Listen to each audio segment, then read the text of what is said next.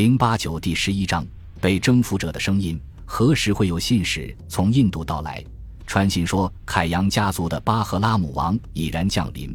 他带来了一千头战象，每头大象头顶都有一位手持大旗的御手，就像当年的霍斯劳那样。他们在大军阵前扬起大旗。在众位将军中间，还有一位信使，一个精湛的译者。当巴赫拉姆王降临时，他将在印度诉说我们所亲睹的大食人犯下的无数恶行。正信被践踏摧毁，众王之王也被他们像狗一样枪杀。他们抢食面饼，他们篡夺了霍斯劳的统治。他们并非依靠技巧与勇气，而是利用嘲弄与侮辱夺得了王位。他们从人身边抢夺妻子和财产、花园与庭院。他们抢征瞌税，将税额分摊在每个人头上。他们还争取人们的资产。以充实繁重的课税，想一想吧，这些恶人给这个世界降下了多少恶行？没人能够比他们更加罪恶。我们的世界已然逝去，我们应当引领巴赫拉姆王前来实施神的意志，向阿拉伯人复仇。我们将摧毁他们的清真寺，夷平他们敬拜偶像的庙宇，将其从世界上净化一空，以让邪恶者的子孙后裔消灭净尽。最终一切重归安宁祥和。菲尔多西的《列王记》中则记录了对于阿拉伯征服的另一种看法。菲尔多西出身德赫干，即乡绅地主阶层，这一阶层仍旧保存着伊朗的古代传统，纪念着前伊斯兰时代诸王的成就。菲尔多西一生全心贯注于复兴伊朗的语言和文化，与上文中那篇巴列维文诗歌的作者不同。前者显然期望索罗亚斯德教众或复兴，菲尔多西则是一个穆斯林。然而他很少在作品中提及自己的信仰，他似乎能够十分自然地接受他笔下伊朗英雄的索罗亚斯德教信仰，并将他们信仰的神与真主安拉联系起来。菲尔多西在波斯将军鲁斯塔姆写给兄弟的书信中表达了自己的观点。这封书信写于卡迪西亚之战的前夜。波斯帝国在伊拉克的统治在这场战役中分崩离析，鲁斯塔姆本人也战死沙场。内在证据清晰表明，这封书信并不是引入文本的可信文献，而是诗人在完成著作的这一部分时编写的诗篇，可能写于一千零一十年前后。这封书信中的一部分内容实际上是一篇预言书，其中鲁斯塔姆对穆斯林征服造成的后果做出了预示。十分引人注意的是，这部分内容体现了当时的波斯贵族是如何看待穆斯林入侵的。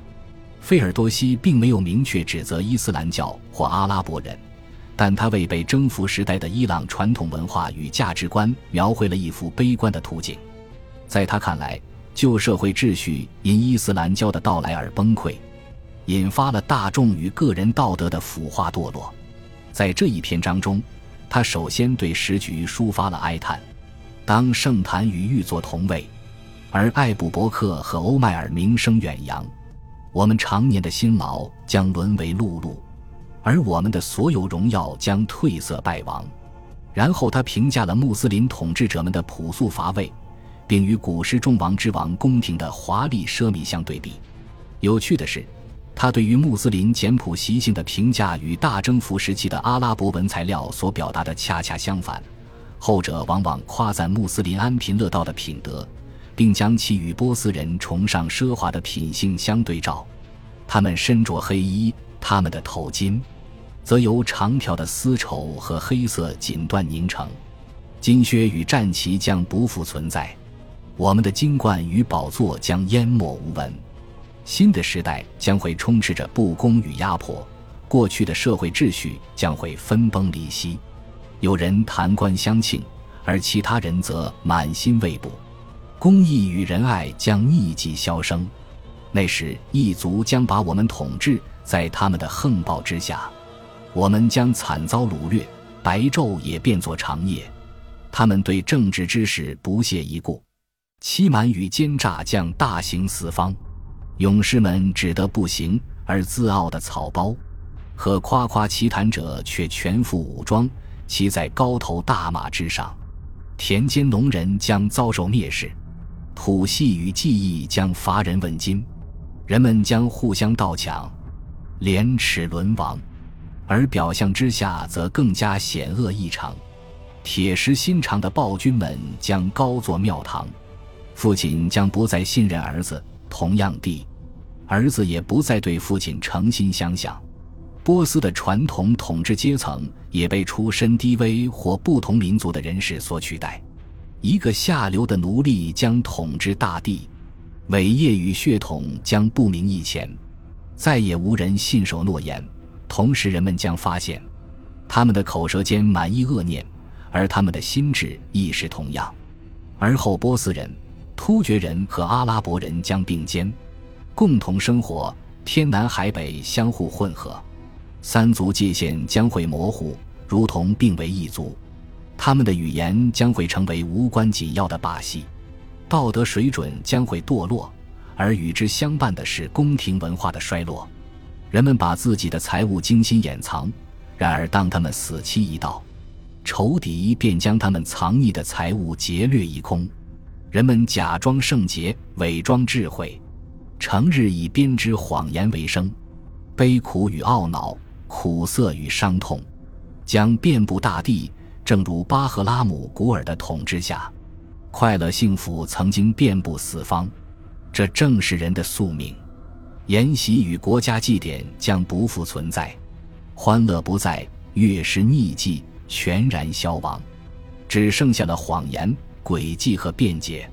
酸腐的牛奶将成为我们的餐食，粗劣的破布则是我们的衣装，而对金银的贪恋将滋生，几代人间的互相重伤，人们相互欺骗的同时，面不改色的伪装潜心信仰。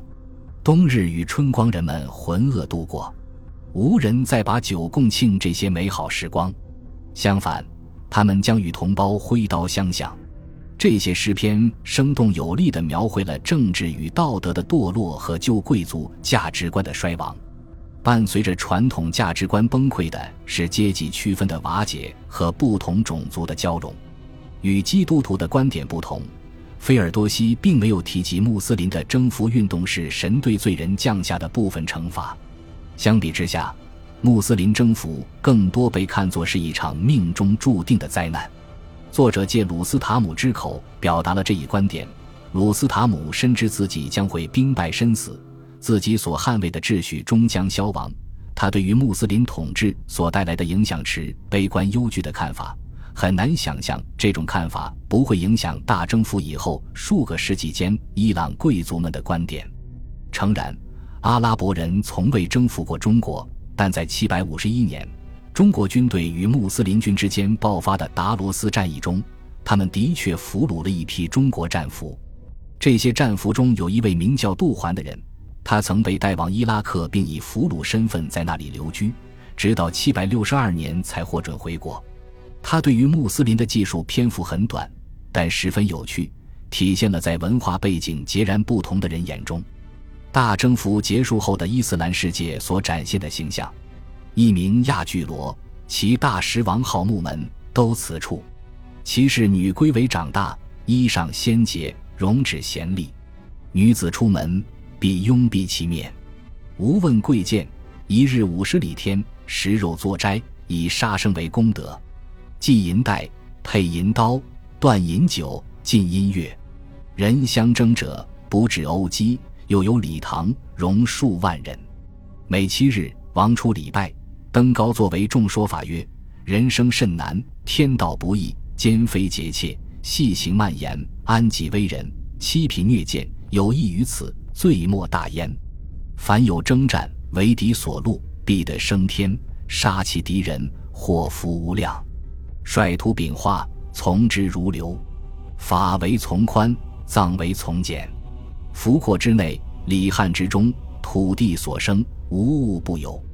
四方福凑，万货丰建，锦绣珠贝满于市肆，驼马驴骡充于街巷。刻石密为庐舍，有似中国宝鱼。每至节日，将献贵人琉璃器皿，偷食平波，盖不可数算。精米白面。不易中华，齐国有扁桃，有千年枣，其蔓茎根大如斗儿圆，味甚美。鱼菜亦与诸国同。葡萄大者如鸡子，香油贵者有二冒号，一名耶瑟曼，一名梅扎师。灵卷机柱：金银匠、画匠、汉将起作画者，织落者。首都的名字叫做库法，阿拉伯国王名叫穆门。该国的男女都高大俊美。身穿鲜艳洁净的服饰，他们的行为举止十分优雅贵气。女人出门时一定要戴面纱遮脸，无论出身贵贱都是如此。他们每天要举行五次礼拜天神的仪式。他们食肉、斋戒，并将宰杀牲畜作为积累功德的方式。他们腰间系着银带，上面配有银刀。他们禁止饮酒，也不准奏乐。就算人们相互争吵起来。也不至于打成一团，在当地还建有举行典礼的大堂，其中可容纳数万人。每逢七天，国王就会出来主持礼拜。他坐上高高的讲坛，为大家讲道：人生十分艰难，天下正道也坎坷不易，通奸是错误的行为，抢劫或盗窃，以最轻微的谎言欺骗他人，害人以自保，欺压穷人，虐待低贱者。这些之中任何一项都是最大的罪过，在与敌人作战时被杀的人都将升上天元，杀死敌人的则会获得无穷的幸福。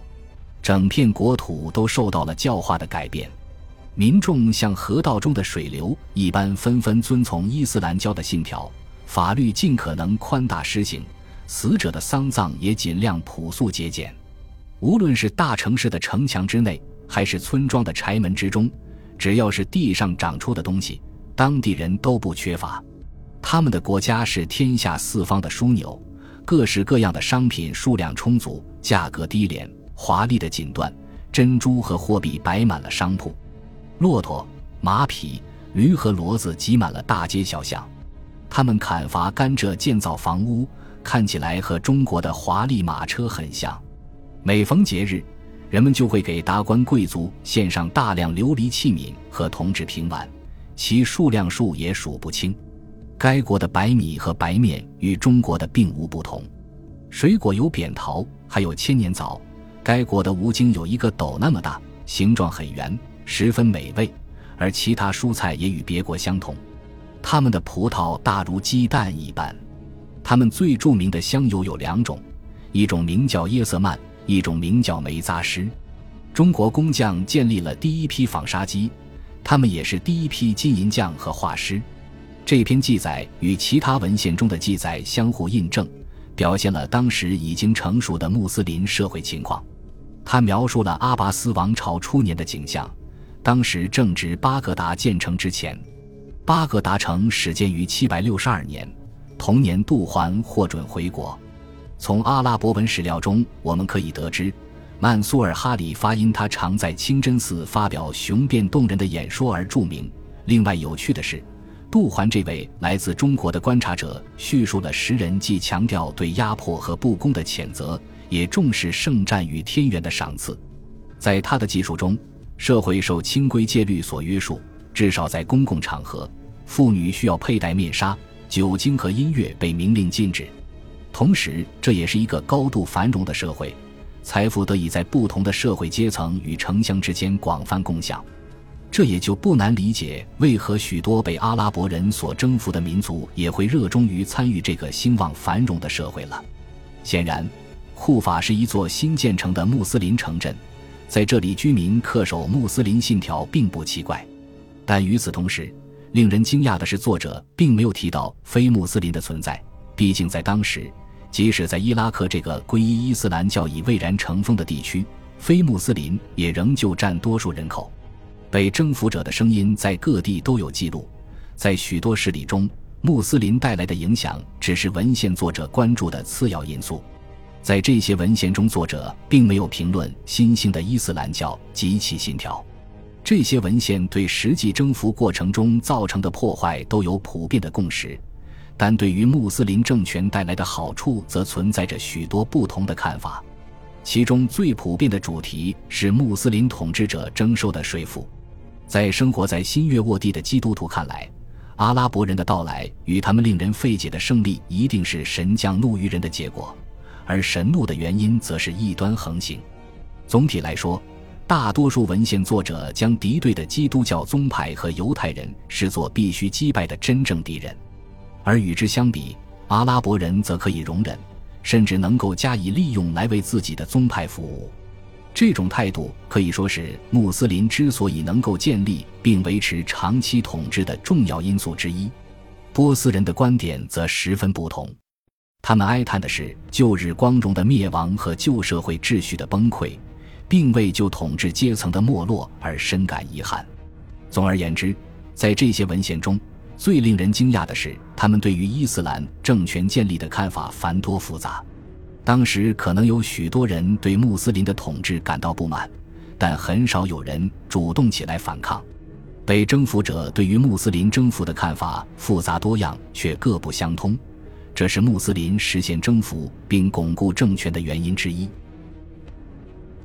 感谢您的收听，喜欢别忘了订阅加关注，主页有更多精彩内容。